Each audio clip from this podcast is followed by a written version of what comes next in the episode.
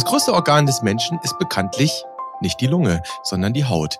Das sollte doch Grund genug sein, dort genauer und vielleicht lieber einmal öfter hinzuschauen. Beispielsweise, um maligne Melanome früh zu erkennen. Oder ob es neue Evidenz zum Hautkrebs-Screening gibt. Darüber reden wir heute. Und damit herzlich willkommen zu einer neuen Episode vom Evidenz-Update-Podcast. Heute wieder in einer Doppelbesetzung. Wir, das sind Martin Scherer Präsident der Deutschen Gesellschaft für Allgemeinmedizin und Familienmedizin der DGAM und Direktor des Instituts und Poliklinik für Allgemeinmedizin am UK in Hamburg. Ich grüße Herr Scherer, hallo, diesmal wieder in der richtigen Reihenfolge. Ja, hallo Herr Nössler, schön Sie zu hören. Und heute ist bei uns dabei Jean-François Chenot. Direktor der Abteilung Allgemeinmedizin an der Unimedizin in Greifswald und Sprecher der Sektion Qualitätsförderung in der DGAM. Hallo, Herr Chenot, schön, dass Sie endlich wieder mal dabei sind. Freut mich sehr. Ja, und hier am Mikro ist Dennis Nössler, Chefredakteur der Ärztezeitung aus dem Hause Springer Medizin. Zunächst müssen wir mal bei Ihnen beiden, Sie sind ja beide im Norden angesiedelt, Wetterbericht machen. Scheint im Moment tagsüber bei Ihnen die Sonne, Herr Chenot? Am Samstag war schön, aber ansonsten ist es bei uns eher durchwachsen. Ja, Glück gehabt, Herr Scherer. Wir haben hier originales Hamburg-Wetter, grau, bisschen nass, Sonnenwahrscheinlichkeit im einstelligen Bereich. Trübe Zeit. Dann drehen wir es mal um. Gucken wir mal in die Sommerzeit, Urlaubszeit. Sind Sie vom Typ dann, Herr Scherer, eher so der Schattenmensch oder der Sonnenanbeter? Was machen Sie da? Also in die pralle Sonne legen kommt nicht in Frage. Wenn ich in die Sonne gehe, dann hat das meistens mit Wandern oder Tennisspielen oder anderen Aktivitäten im Freien zu tun und dann läuft meistens die innere Uhr mit. Hm. Ungeschützt nur wenige Minuten, ansonsten natürlich mit Sonnenschutz, mit Hut oder Schatten. Hm. Und wie ist das mit Ihnen, Herr Chenot? Sind Sie eher Sonnenanbeter? Nein, ich gehe auch nicht so gerne an den Strand, aber bei uns gibt es wunderbare Kieferwälder, die bis an die Ostsee reichen. Und da kann man schön im Schatten liegen und auf die Ostsee gucken. Dann, dann darf man ja so sagen, dass Sie beide wirklich ja die, die lebenden Vorbilder der Primärprävention sind in Sachen Hautkrebs. Also ein Stück weit Sonne meiden. Wir wollen heute über das Screening reden bei Hautkrebs oder auf Hautkrebs. Herr Chenot, da muss ich Sie jetzt tatsächlich ganz direkt mal ansprechen. Zunächst sollte man speziell Ihre Interessenskonflikte dazu mal aufklären, oder? Ja, ob das ein Interessenskonflikt ist, das würde ich jetzt bestreiten.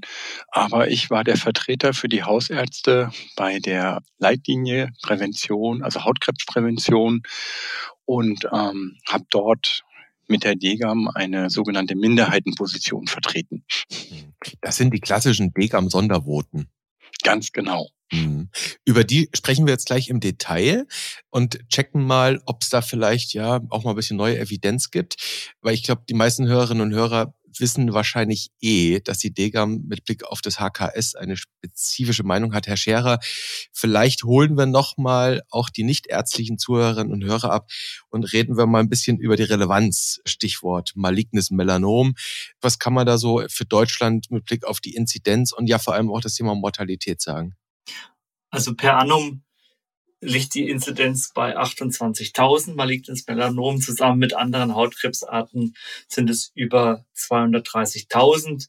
Da gehören dann noch viele andere dazu. Das Basalzellkarzinom, Plattenepithelkarzinom. Und es gibt ja auch noch seltene Hautkrebsformen, über die wir heute nicht reden werden. Das Angiosarkom, Dermatofibrosarkoma, Tuberans, Protuberans, malignes fibröses Histiozytom, Liposarkom und andere, das Kaposi-Sarkom zum Beispiel. Also es sind alles seltene Dinge. Und wir reden heute primär über das maligne Melanom. Gut, wenn wir jetzt über alle Tumorarten auf der Haut reden würden, bräuchte man wahrscheinlich ein ganzes Semester, ne, um uns da durchzuarbeiten. Herr Chenot, Hautkrebs-Screening. Es gibt dazu, dass wieder für alle Hörerinnen und Hörer äh, tatsächlich von Ihnen und Ihrem geschätzten Kollegen Egidi eine Übersichtsarbeit in der ZFA, die ist gar nicht so lange her. Ich glaube, die ist aus dem letzten Jahr. Die verlinken wir natürlich in den Show Notes. Herr Genot, das Hautkrebs-Screening haben wir seit 2008 in Deutschland. Das ist 13 Jahre her. Am Ende geht es um die Mortalitätsreduktion, nicht wahr? Ja, nicht nur. Man muss ja fairerweise sagen, dass es ganz wenige Krebspräventionsmaßnahmen gelungen ist, eine Mortalitätsreduktion. Aber natürlich würde man gerne sehen, dass die Zahl der Menschen, die an malignem Melanom sterben, die anderen Hautkrebse sind selten tödlich, dass die abnimmt. Mhm. Und genau das ist in Deutschland nicht passiert. Mhm. Und nicht nur in Deutschland, das wurde weltweit beobachtet, dass die Zahl der Melanome, die gefunden werden, zwar ständig steigt, mhm. weil mehr geguckt wird, aber die Melanommortalität sich eigentlich nicht ändert, mhm. weltweit. In dieser mhm. besagten ZFA-Arbeit, Jean, zusammen mit Günter Egidi, da werft ihr eigentlich eine ganz entscheidende Frage auf, nämlich ist ein systematisches Screening besser als eine opportunistische Untersuchung? Und das wäre vielleicht eine Unterscheidung, die nochmal ganz gut wäre. Ja, das ist, glaube ich, ganz wichtig, weil das kann man leicht missverstehen. Ähm, Menschen, die ein, ja, auf ihrer Haut ein Mal beobachten, was sie beunruhigt oder was größer wird oder sich verändert, die sollen natürlich zum Arzt gehen, aber das ist nicht Screening. Das ist, ich habe einen Beratungsanlass, da ist ein Fleck auf der Haut, der mich stört. Und dann ist die Chance, dass das nicht in Ordnung ist, sehr viel höher. Oder, und das ist jetzt opportunistisch, wenn ich jemanden abhöre, der sich nicht auf den Rücken gucken kann und ich sehe dann einen auffälligen Fleck auf der Haut. Und wenn ich dann sage, um, den möchte ich mir mal genauer angucken, das ist damit gemeint.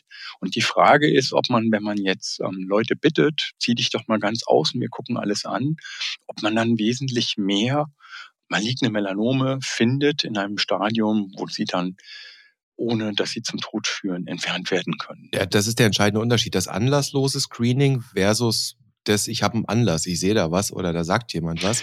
Ja, das, das ist, ist eigentlich kein Screening. Wenn Sie ja. einen Anlass haben, ist es kein Screening mehr. Mhm. Genau, dann ist es ein anlassbezogenes Nachgucken, dann ist es Diagnostik, Ausschließen, Bestätigen, Befunden.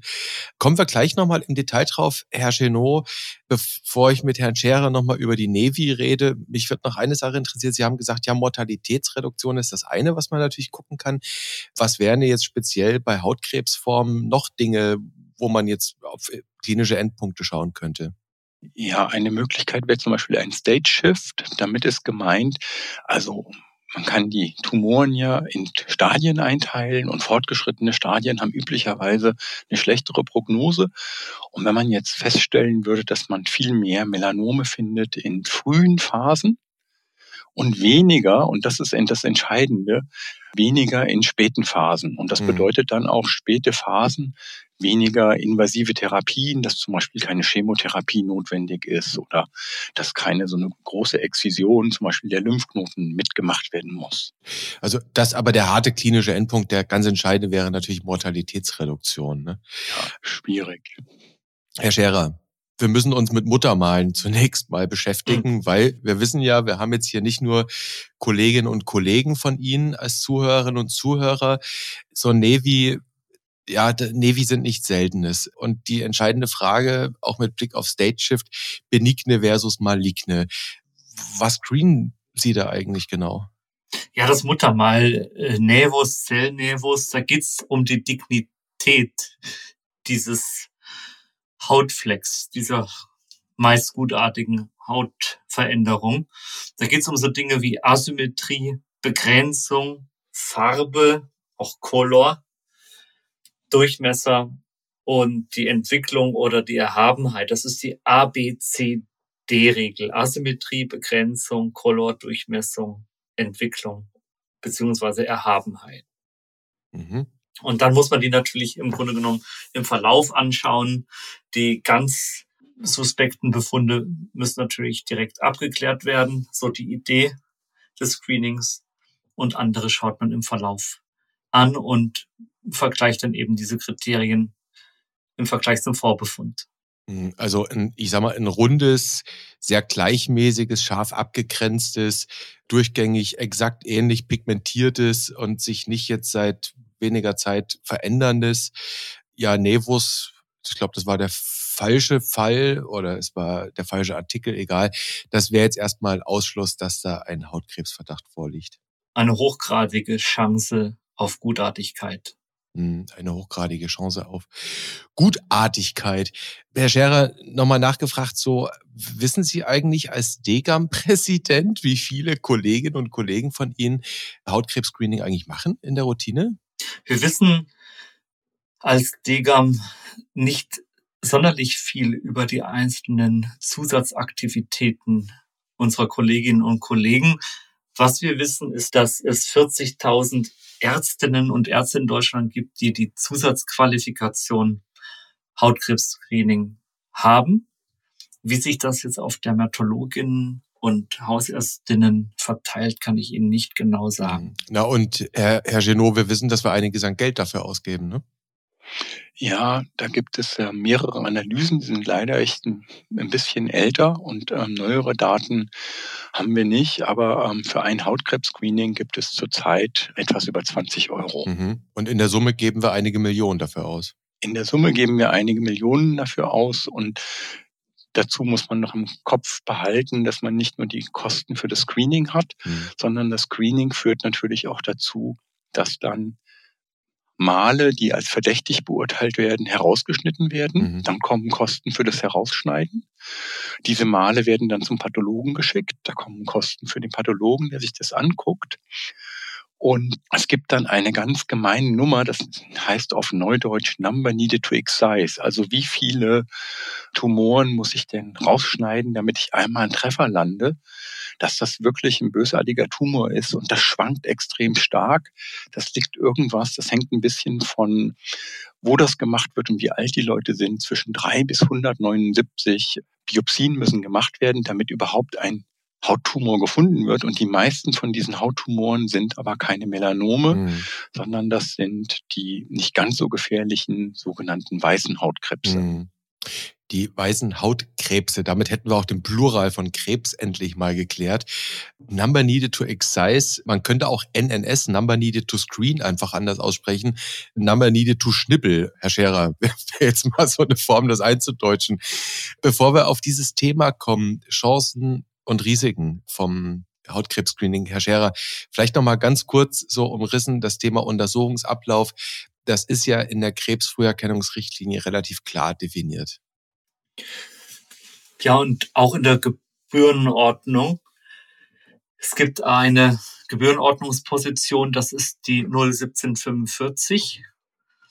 Die kann man abrechnen als Vertragsärztin, Vertragsarzt und Hausärzte können alternativ die Position 01746 als Zuschlag berechnen, wenn das Hautkrebs-Screening mit einer Gesundheitsuntersuchung zusammen durchgeführt wird in Kombination. Beide erfordern als fakultativen Leistungsinhalt, dass ein Auflichtmikroskop vorgehalten wird. Also dass ein Dermatoskop in der Praxis ist, welches dann über den Gerätebogen gemeldet werden muss. Man muss das Dermatoskop nicht zwangsläufig anwenden, um die Gebührenposition abzurechnen, aber man muss eins da haben. So, so läuft das ab. Herr Chenot, Sie haben gesagt, so ein Hautkrebs-Screening kann am Ende richtig viel Geld kosten. Ja, vor allem, wenn man das in Menge macht. Ich will mal kurz vom Ökonomischen wegkommen. Und es, Sie haben gesagt, ich glaube, drei bis 100 Number needed to excise. Und im, im Zweifel schnippelt man da mehr raus, als man müsste.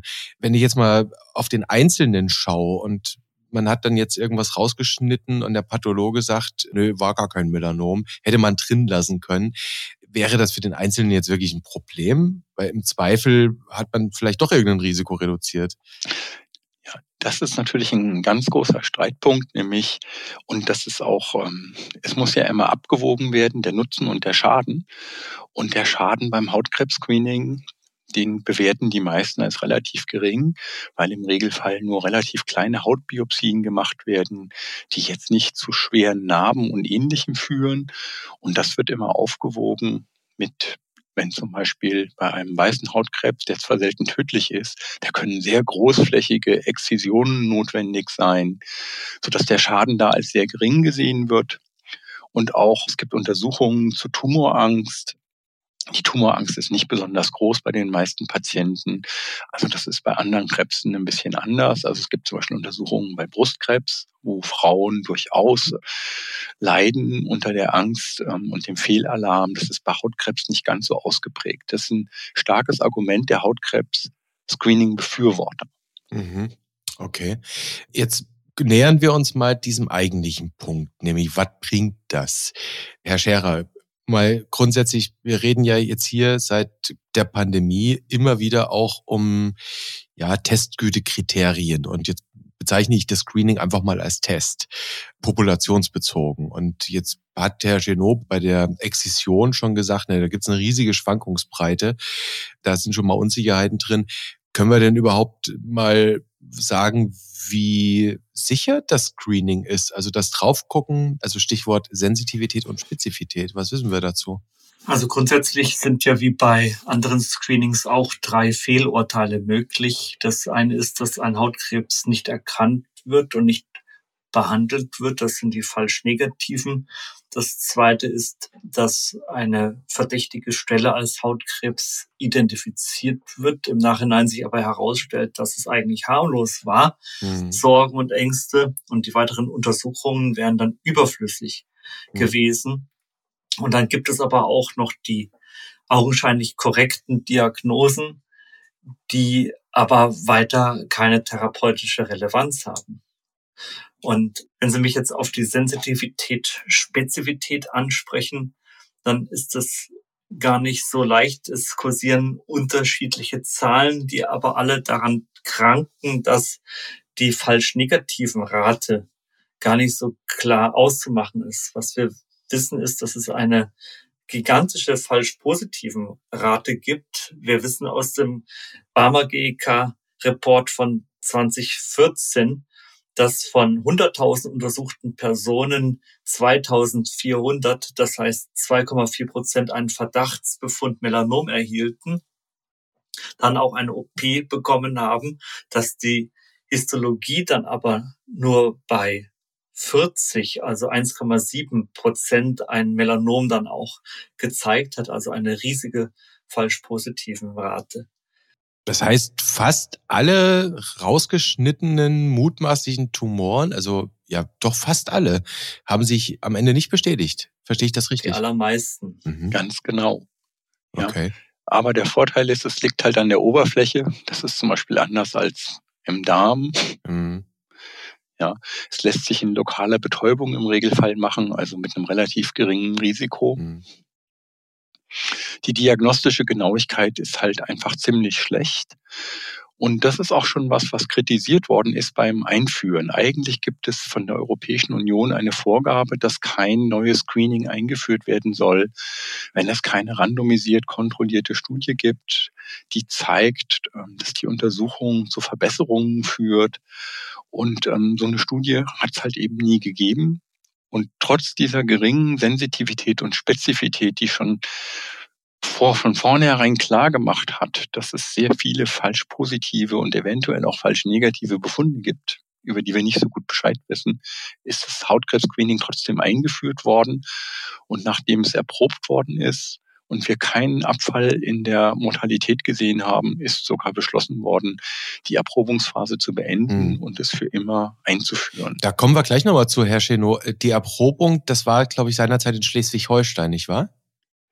Das war die Studie, die die Grundlage war dafür, dass in Deutschland als einzigem Industrieland offiziell ein Hautkrebs-Screening eingeführt worden mhm. ist. Und das war keine RCT, das war einfach, man macht mal und guckt, was passiert. Ja, da möchte ich gerne mal dem Hauptautor, das ist der Herr Breitbart, mhm. der das alles initiiert hat, zur Seite springen. Der hätte wahnsinnig gerne eine randomisiert kontrollierte Studie gemacht. Mhm. Das hat man ihm aber nicht finanziert. Mhm. Okay. Und tatsächlich hat es dann nur eine Beobachtungsstudie gegeben. Und diese Beobachtungsstudie ist relativ interessant.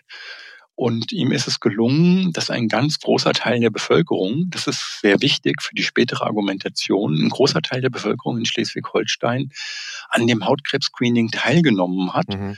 Und nachdem dieses Screening durchgeführt worden ist, hat man im zeitlichen Zusammenhang, also ich sage bewusst im zeitlichen Zusammenhang, hat man einen Abfall der Mortalitätsrate am schwarzen Hautkrebs, am Melanom gesehen. Und dann hat man diese Studie veröffentlicht und das hat so überzeugt, dass wir das Hautkrebs-Screening eingeführt haben. Aber zu diesem Zeitpunkt hat man schon Daten gehabt aus den Jahren hinten dran und hat gesehen, dass die Mortalität am schwarzen Hautkrebs wieder angestiegen ist. Mhm. Und wenn man das vergleicht mit den Zahlen aus dem ganzen Bundesgebiet, die wir zum Teil haben. Ich sage bewusst zum Teil, weil wir nicht überall gut funktionierende Krebsregister haben, mhm. kann man sehen, dass die Zahlen in Schleswig-Holstein eigentlich schon immer geschwankt haben. Das ist ein kleines Bundesland mhm. und da gibt es mal Jahre, wo ein paar mehr ein Melanom haben und Jahre, wo es ein paar weniger haben. Mhm.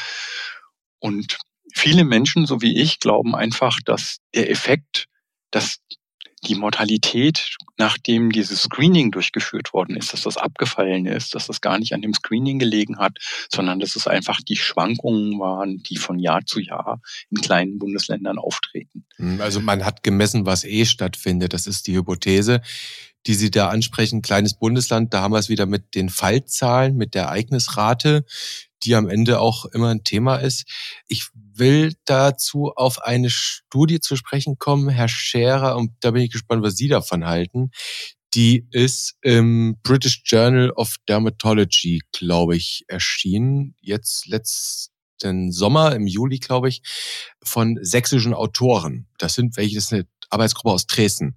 Und die haben sich mal in dem Bundesland über ein paar Jahre angesehen, ich glaube 2010 bis 2016, und haben geguckt, gibt es eine Mortalitätsreduktion, das ist immer wieder bei dem klinischen Endpunkt, bei jenen, die gescreent wurden, also bei denen quasi anlasslos geguckt wurde, gegenüber jenen, wo man nur dann einen opportunistischen, ja, eine opportunistische Diagnostik macht. Herr Scherer, und die haben herausgefunden, dass diejenigen, die im HKS aufgefallen sind, eine geringere Mortalität hatten. Wie ist das zu verstehen?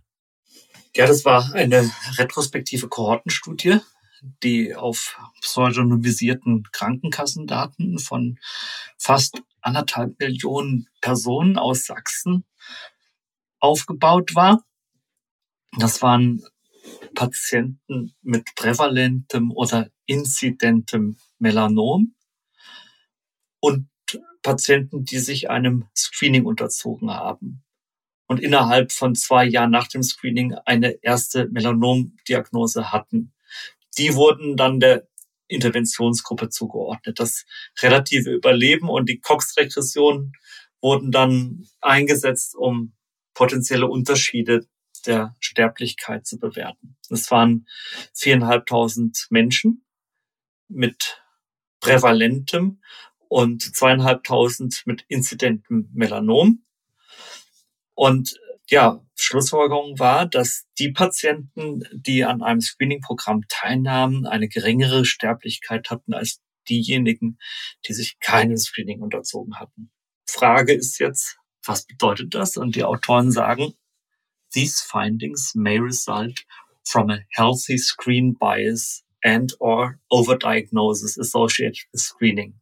Also es kann schon an verschiedenen Biases gelegen haben. Zum Beispiel das, diese Healthy Screen Bias, also dass die Gesunden gescreent wurden.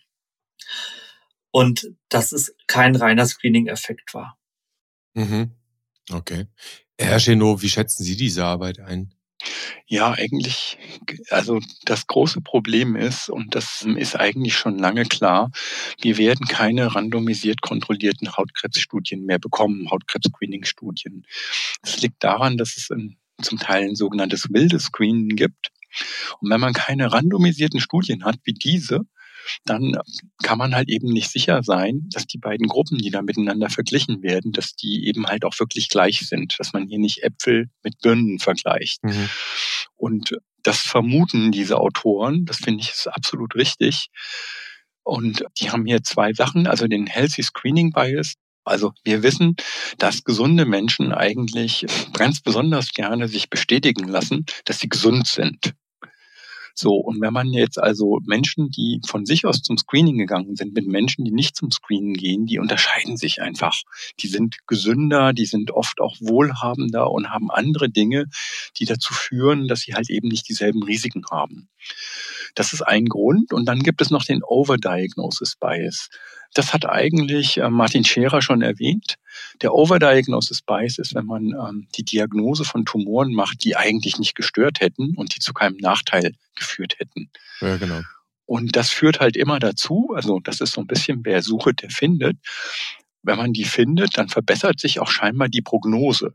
Und das ist halt bei den Gescreenten so. Die Prognose verbessert sich, weil da werden ähm, zum Beispiel Karzinoma in situ, Das heißt, da werden Melanome gefunden, die sich nicht weiterentwickelt, die einfach da sind und über Jahre sich nicht weiterentwickelt hätten. Jetzt sind sie entdeckt und behandelt worden und die Menschen haben ein gutes Outcome.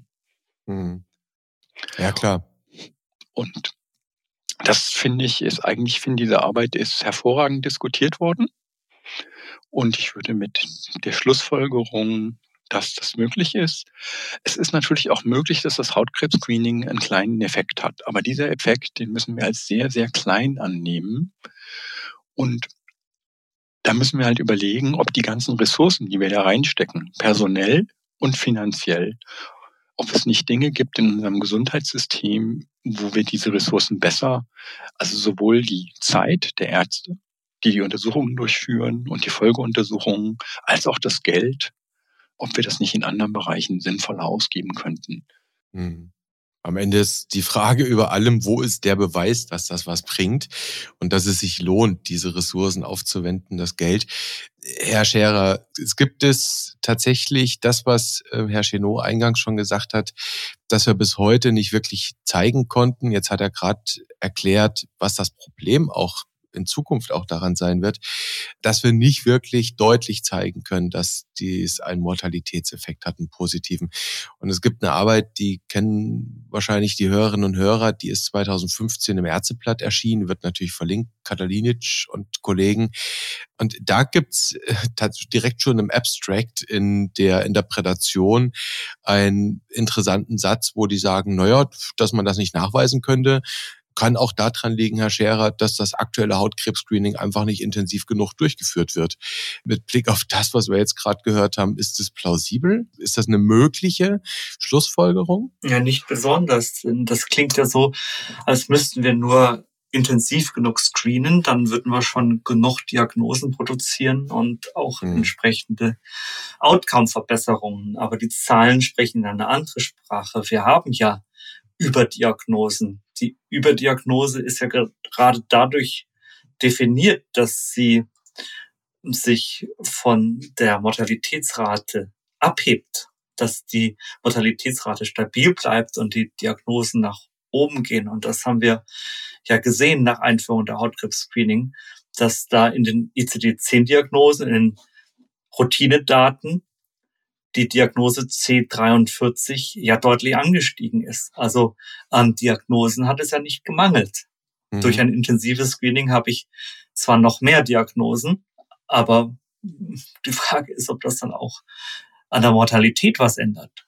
Und da sind wir auch bei den Schäden, also und die meiner Meinung nach unterschätzt werden. Und jetzt, ich bin jetzt mal mutig, weil ich weiß, dass sich wenige Menschen das trauen, das anzusprechen ähm, dass es gut ist, wenn malignes Melanom erkannt und entfernt wird. Das wird kaum jemand bestreiten. Aber es ist kein Melanom-Screening, sondern es ist ein Hautkrebs-Screening. So, und wir wissen, dass es sehr, sehr viele Menschen gibt, die einen weißen Hautkrebs haben oder eine Vorstufe, das ist noch viel schlimmer. Also noch viel schlimmer in, was ich jetzt gerade, das ist die sogenannte aktinische Keratose. Die haben wahrscheinlich zehn Prozent der Menschen, die älter als 60 sind oder noch mehr.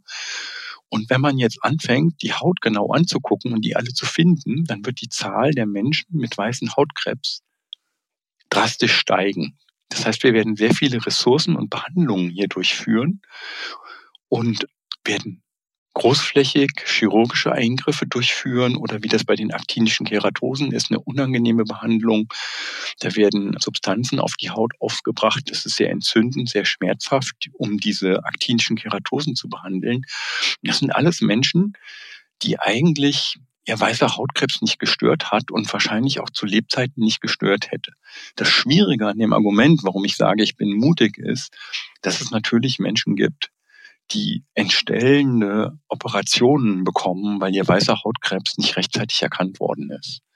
Aber in der Gesamtsumme wird das Problem Hautkrebs wahnsinnig viel größer. Es ist nicht nur ein Melanomproblem, sondern es ist ein Hautkrebsproblem, weil das hat Herr Scherer am Anfang sehr schön bei den Zahlen gezeigt.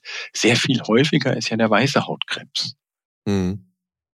Das heißt, Herr Scherer, das, was Jean Genot da sagt, nämlich die Überdiagnostik von irgendwelchen Hautkrebsformen, in dem Fall jetzt aktinische Keratose, äh, diese Überdiagnostik kann am Ende auch tatsächlich zu Übertherapie, also kann führen.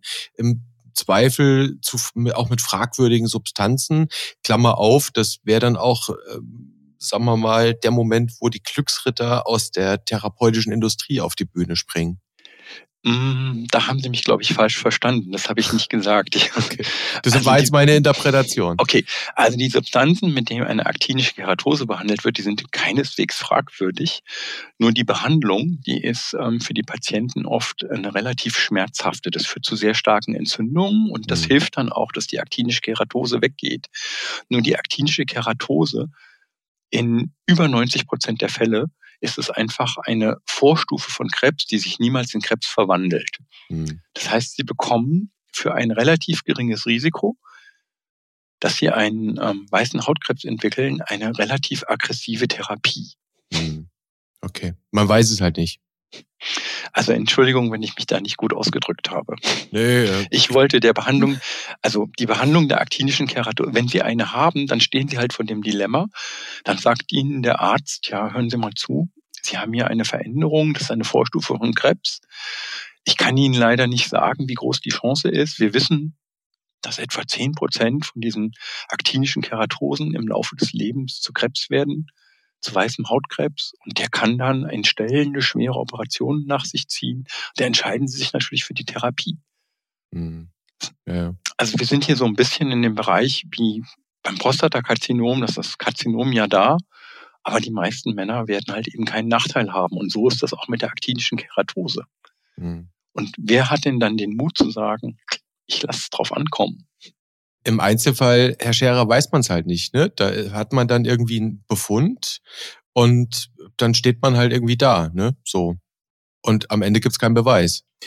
Ja, das Gute daran ist, dass wir die evidenzbasierte Entscheidung dann abstützen können und auf unterschiedliche Säulen stellen können. Da ist die Patientenperspektive mit dabei, aber genauso auch die Arzt Ärztenperspektive, die interne Evidenz, die externe Evidenz. Und wenn man sich dann die Zeit nimmt und das alles auf den Tisch legt, dann kommt man gemeinsam dann eben doch zu einer guten Entscheidung. Das ist eine individuelle Risikonutzen-Abwägung, die man da machen muss. Ja, Theo, also das finde ich relativ theoretisch, weil eigentlich muss man vor dem Screening sich ganz genau überlegen, möchte ich diesen ganzen Rattenschwanz, das dann vielleicht eine aktinische Keratose oder etwas anderes gefunden haben, möchte ich es überhaupt aufnehmen? In dem Moment, wo die Diagnose steht, ist das Kind schon in den Brunnen gefallen. Ich fand jetzt dich theoretisch und mich eher praktisch. Weil, ähm, Aber das da entscheidet doch keiner vorher. Was du verlangst von den Patientinnen und Patienten, dann die Diagnose zu antizipieren und sich dann die ganze Kaskade auszumalen, das ist zu viel verlangt meines Erachtens. Aber es ist, es ist eigentlich ich vorgeschlagen habe, das war, dass man dann ähm, sich wirklich dann auch ja mit diesem Shared Decision Making Modell, das klingt vielleicht theoretisch, aber dass man die Ärztin die Patientenperspektive nebeneinander legt und dann Shared Decision Making macht. Das ist ja nicht theoretisch. Ja, aber vorher. Also ich finde, die Situation ist doch ähnlich wie beim, beim Prostatakrebs-Screening. Ich kann ja eine einmal gemachte Untersuchung und ein Untersuchungsergebnis nicht mehr zurücknehmen. Das heißt, ich muss vor der Untersuchung ganz genau klar machen, ja, ich möchte das. Es ist wie mit dem Screening auf Bauchortenaneurysmen und ähnlichem. Wenn die Erkenntnis da ist, dann ist der Patient in einer viel schwierigeren Situation. Und ich sehe das auch wie beim Prostatakrebs-Screening. Ich kläre Patienten normalerweise nicht aktiv zum Hautkrebs-Screening auf. Wenn ein Patient zu mir kommt und sagt, ich hätte das gerne, dann mache ich das. Ah. Und wenn er dann sagt, ich möchte gerne Hautkrebs-Screening, dann führe ich auch ein Hautkrebs-Screening durch. Klärst sie aber auf die unterschiedlichen möglichen Differentialdiagnosen auf. Also das, dann müsstest du ja auch aufklären auf malignes Melanom, auf Basalzellkarzinom, Plattenepithelkarzinom und auch die seltenen müsstest du eigentlich auch erwähnen. Das ist ja aufwendig. Mm, so genau brauchen das meiner Meinung nach Patienten gar nicht, sondern ich sage Patienten, dass der Nutzen von dem Screening nicht erwiesen ist, aber dass man, wenn man ein Screening hat, dass dann oft Dinge gefunden werden, die keine Bedeutung haben, aber dann einen hohen Druck ausüben, dass eine Behandlung stattfindet. Wenn ich einen weißen Hautkrebs sehe, dann kann ich den doch nicht stehen lassen. Genau. Und ich habe dich jetzt so verstanden, dass du dir dann fragst, würden sie auch eine aktinische Keratose dann wegmachen lassen, wenn man die finden? Und nur wenn sie die dann wegmachen ja. lassen wollen, dann machst du auch das Hautkrebs-Screening. Korrekt? Genau, und das mit der aktinischen Keratose, das ist eine schwierige Diagnose, es erfordert im Regelfall eine Biopsie. Und wenn du bei älteren Menschen auf die Stirn guckst, diese Verdickungen und Verrötungen siehst, dann oft großflächig. Das ist ja, warum die Behandlung fast schlimmer ist, als wenn du wirklich weißen Hautkrebs hast. Der ist ja meistens klein und niedlich. Aber die aktinischen Keratosen, die sind ja großflächig ausgebreitet. Und deswegen sind sie auch nicht zu exzidieren, sondern dann kommen die nicht fragwürdigen, sondern durchaus hilfreichen Salben drauf, aber das sind halt großflächige, schmerzhafte Entzündungen über mehrere Wochen. Na gut, aber die Wahrscheinlichkeit ist vielleicht größer, wenn einer kommt und die Hautstelle direkt zeigt. Also die Frage ist wirklich, was das häufigere Szenario in der Praxis ist. Menschen, die ein Hautkrebs-Screening wollen und die man dann aufwendig auf die aktinische Keratose aufklärt. Oder wirklich dann das opportunistische Szenario, die opportunistische Untersuchung oder auch der konkrete Beratungsanlass, dass einer sagt, Mensch, was habe ich denn hier? Ah ja, das ist aber genau der Unterschied. Wenn ich jemanden finde, wenn bei mir jemand sitzt und er hat ganz offensichtlich eine schuppige Stelle, meistens an der Stirn oder an der Nase, und ich sehe die und frage ihn, sag mal, ähm, Stört dich das? Und dann bespreche ich mit ihm, das könnte Hautkrebs sein. Soll ich das weiter untersuchen? Dann kommt es natürlich gelegentlich mal vor, aber das ist die Ausnahme, dass einer sagt, Herr Doktor, ich bin 80 Jahre alt. Ich will es gar nicht wissen. Das ist auch okay, dann haben wir uns darauf geeinigt schwierig. Ja, also meines dann, Erachtens. Aber da muss ich mit ihm drüber reden. Und die meisten entscheiden sich ja auch richtig, wenn ich als Arzt opportunistisch schon was sehe.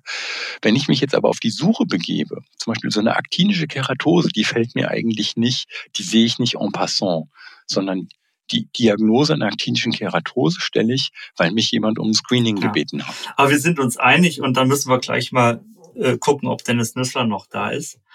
Hallo. Wir sind uns mhm. einig, äh, Shared Decision Making ist da aber die Lösung. Shared Decision Making ist die Lösung. Die Frage ist nur, wann, an welcher Stelle. Und es ist genau wie beim Prostatakrebs-Screening, soll man Menschen aktiv auf diese Möglichkeit hinweisen. Wir wissen, dass ein großer Teil der Anspruchsberechtigten von einem Hautkrebs-Screening nichts weiß. Das bedauern ja die Dermatologen sehr stark. Und die meisten Hausärzte, viele Hausärzte bieten das nicht an, weil die so beschäftigt sind. Also die normale Arbeit beschäftigt die so, dass die von sich aus aktiv sich das nicht noch aufladen. Das würde ja dann jedenfalls ganz auch der Evidenz oder der fehlenden Evidenz äh, entsprechen. Aber da wir hier ja im Evidenz-Update-Podcast sind, Herr Scherer, Herr Chenot, da weiß ich jetzt gar nicht, wen von Ihnen ich da am besten frage. Wir sprechen in diesem Podcast immer wieder über das Thema Vortestwahrscheinlichkeiten.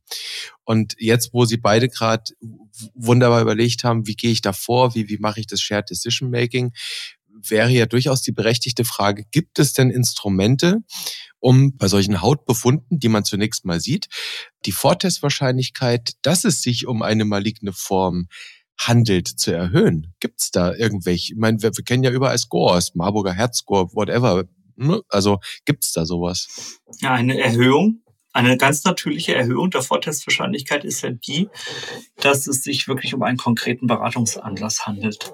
Dass die Patienten wirklich mit einem konkreten Befund kommen und sagen, liebe Ärztin, lieber Arzt, schauen Sie sich das bitte mal an. Das ist ja eine ganz natürliche Erhöhung der Vortestwahrscheinlichkeit, die wir deutlich vom Screening abgrenzen. Das ist der epidemiologische Vorteil. Und der ethische Vorteil finde ich, ich bekomme mir einen klaren Behandlungsauftrag. Mhm. Ja, also den bekomme ich natürlich auch, wenn ein Patient mich um ein Screening bittet. Aber wenn ich dem Patienten ein Screening vorschlage, das ist ein Riesenunterschied. Das ist ja nicht so wie, Herr Doktor, ich habe ein Problem, sondern da mache ich als Doktor dir ein Problem.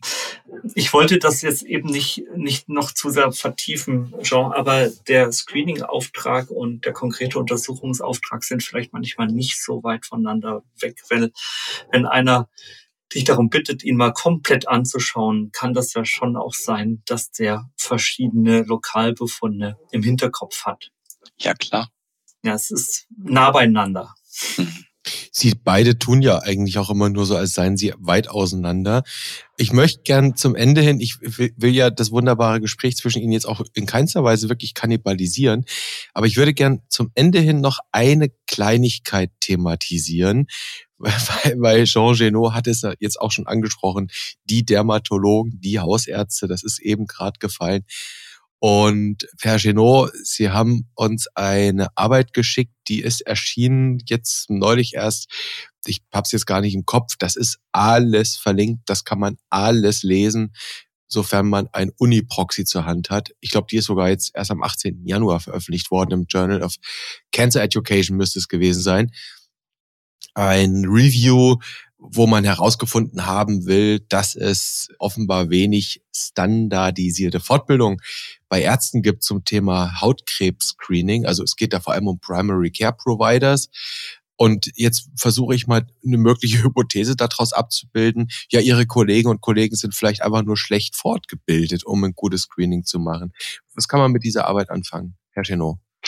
Diese Arbeit finde ich grundsätzlich spannend und sie berührt eigentlich nicht nur ein Qualitätsproblem beim Hautkrebs-Screening, sondern überhaupt, nämlich wie kann man die Kompetenz eines Arztes überprüfen? Und was in Deutschland im Moment weitgehend stattfindet, man hat also gesagt, wir führen ein Hautkrebs-Screening ein und damit du dieses Hautkrebs-Screening auch in guter Qualität durchführst, musst du an einer sogenannten achtstündigen Schulung teilnehmen. Und wenn du diese achtstündige Schulung gemacht hast, da ist am Ende auch eine kleine Prüfung, aber bei dieser Prüfung ist noch nie einer durchgefallen, soweit ich weiß, dann kannst du kompetent Hautkrebs screenen. Und die meisten Studien, die gelaufen sind, da hat man halt eben unterschiedliche Curricula, hat versucht, Ärzten was beizubringen und überraschend, wenn man ihnen zu Beginn Fotos zeigt, und dann haben sie eben halt nicht so sicher erkannt, was ein gutartiger und was ein nicht so gutartiger Hautmal war. Und am Ende dieser Schulung konnten sie das besser. Und das ist aber kein Beweis dafür, dass im echten Leben später bessere Diagnosen gestellt werden. Das liegt unter anderem daran, dass es ja auch nicht möglich ist, in solchen Schulungen echte Patienten, da werden Fotos gezeigt, die eventuell gar nicht so repräsentativ sind und die auch gar nicht die Probleme, die im echten Leben entstehen. Das haben wir vorhin nicht angesprochen, aber der durchschnittliche Mitteleuropäer hat 20 bis 30 Muttermale. Hm. Die müssen sie sich alle angucken und beurteilen und dann diese hohe Unsicherheit. Und wir hatten ja auch, als wir über die ABCDE-Regel gesprochen haben, über die zweifelhafte Sensitivität und Spezifität. Und da müssten sie erstmal beweisen, kann man durch eine Schulung sowas besser machen. Mhm. Es gibt auch ältere andere Studien, die zeigen, dass zum Beispiel Hautärzte und Hausärzte beide gleich gut beziehungsweise gleich schlecht sind. Man liegt in Läsionen zu erkennen. Das kommt immer, wie gut die trainiert sind. Zum Beispiel in Australien, wo das Problem ein bisschen größer ist, da sind Hausärzte sehr, sehr gut im Erkennen von malignen Melanomen. Ja. Und bei uns ist das halt eben kein so ein häufiges Problem. Und wie gesagt, das Problem ist größer. Das können Sie auch auf EKG lesen und auf viele andere Dinge übertragen. Es ist sehr schwer nachzuweisen, dass man mit einer Schulung zu einer echten Verbesserung der Patientenversorgung beiträgt. Ein Player fehlt noch, Jean, wenn du die Kompetenz oder die Beurteilungsgenauigkeit zwischen Hausärzten und Dermatologen vergleichst, dann fehlt noch eine dritte mögliche Vergleichsgröße. Das ist die künstliche Intelligenz. Ja, das ist wahrscheinlich auch die Zukunft und ich gehe, also ich muss jetzt an Professor Jost Steinhäuser denken, der auf dem letzten Legam-Kongress als ähm, Chef der Enterprise mit seiner Mannschaft da saß. Und der hat dort uns in Erinnerung gerufen, dass es auf der Enterprise nur noch einen Arzt gab. Und daraus haben wir messerscharf geschlossen, wenn es nur noch einen Arzt gibt, dann wird das ein Allgemeinarzt sein. Und der hat tatsächlich einen Scanner, so einen Hautscanner. Und da wird sehr hart dran gearbeitet und Wahrscheinlich kann ein Hautscanner, der vielleicht sogar auch noch ein paar Dinge messen kann, die wir mit bloßem Auge nicht sehen kann, zum Beispiel wie tief der Tumor in die Haut reingeht, das kann er mit ähm, oder Temperaturunterschied oder ähnliches, eine viel, viel bessere Entscheidung treffen, was ein Hautmal ist, was man besser herausschneidet, um sicher zu sein, dass es nicht bösartig ist oder was man nicht rausschneiden muss. Oder auch Veränderungsbeobachtungen. 20, 30 Hautveränderungen. Das können Sie nicht vernünftig dokumentieren. Wenn eine Maschine wie eine Art Film oder ein Foto schießt und sie machen dann noch mal zwei oder drei Monate später ein neues Foto, den Vergleich, ob ein Fleck größer geworden ist oder sich verändert hat, das kann eine Maschine mit unendlich besserer Präzision als ein Mensch. Mhm. Und das ist wahrscheinlich die Zukunft des Hautkrebs-Screenings. Hautkrebs-Screening könnte hocheffektiv sein, wenn das Screening selber, die Untersuchung besser funktioniert. Aber durch diese primitiven Schulungsansätze, die in dieser Studie zu Recht kritisiert werden, wird man wahrscheinlich nicht zu größerer Kompetenz führen. Da war übrigens auch eine deutsche Studie mit dabei. Die werden wir nochmal explizit verlinken, diese deutsche Arbeit. Herr Scherer, wie darf ich Sie denn dann in Zukunft anreden? Bones oder Pille? Welcher Spitzname wäre Ihnen lieber? Pille. Dr. McCoy. Dr. McCoy. Also dann, Sie wollen es ganz genau haben. Und Herr Genot, welcher Spitzname wäre für Sie geeignet? Pille, Bones oder vielleicht auch McCoy? Hm. Oder gar nichts davon? Also nur Pillen sind nicht segensbringend. Dann lieber McCoy. da gibt's doch diesen Film, wo er mit Spock auf die Erde reist, um Wale hochzubeamen. Mhm. Und ähm, da machen sie einen kleinen Zwischenstopp im Krankenhaus. Da liegt eine alte Patientin mit Niereninsuffizienz. Und dann fährt er einmal mit seinem kleinen Scanner drüber und gibt ihr dann irgendeine Tablette. Und eine Stunde später ist eine neue Niere gewachsen. Was wär's denn? Das ist übrigens Star Trek 4. Das weiß natürlich ein echter Techie. Zurück in die Gegenwart ist auch schon ein paar Jahre alt. Ich glaube bald 40 Jahre oder so. Ich weiß nicht, ob man das in den Shownotes verlinken kann. Aber für alle Techies unter den Hörerinnen und Hörern, die kennen die Szene eh. Herr Scherer, ich wollte Sie jetzt eigentlich fragen, ob Hausärzte vielleicht schlechter sind als Dermatologen. Ich glaube, ich spare mir diese Frage. Ich glaube, die Arbeit, die jetzt gerade besprochen wurde, die zeigt, wenn ich Herr Genot richtig verstehe, im Prinzip einfach nur, dass Menschen in der Lage sind, Dinge zu erlernen und sonst nichts. Das habe ich jetzt da mal so mitgenommen. Vielleicht, ich fand Ihren kollegialen Austausch heute sehr spannend. Wie wäre es denn, wenn Sie beide sich jetzt auf eine Take-Home-Message für Ihre Kolleginnen und Kollegen einigen? Eine könnte sein, dass viele auf den Effekt dieser Intervention warten. Also, dass wir das Screening seit 2008 haben und wir nach 13 Jahren eigentlich immer noch keinen guten Effekt nachweisen können. Weil die Grundidee, dass wir 3000 Todesfälle, die auf das maligne Melanom jedes Jahr zurückzuführen sind, reduzieren könnten, die ist ja grundsätzlich gut. Und ich glaube, Jean Chenot und ich, wir konnten heute einigermaßen zeigen, dass das eben an der Güte der Gesamtintervention liegen kann.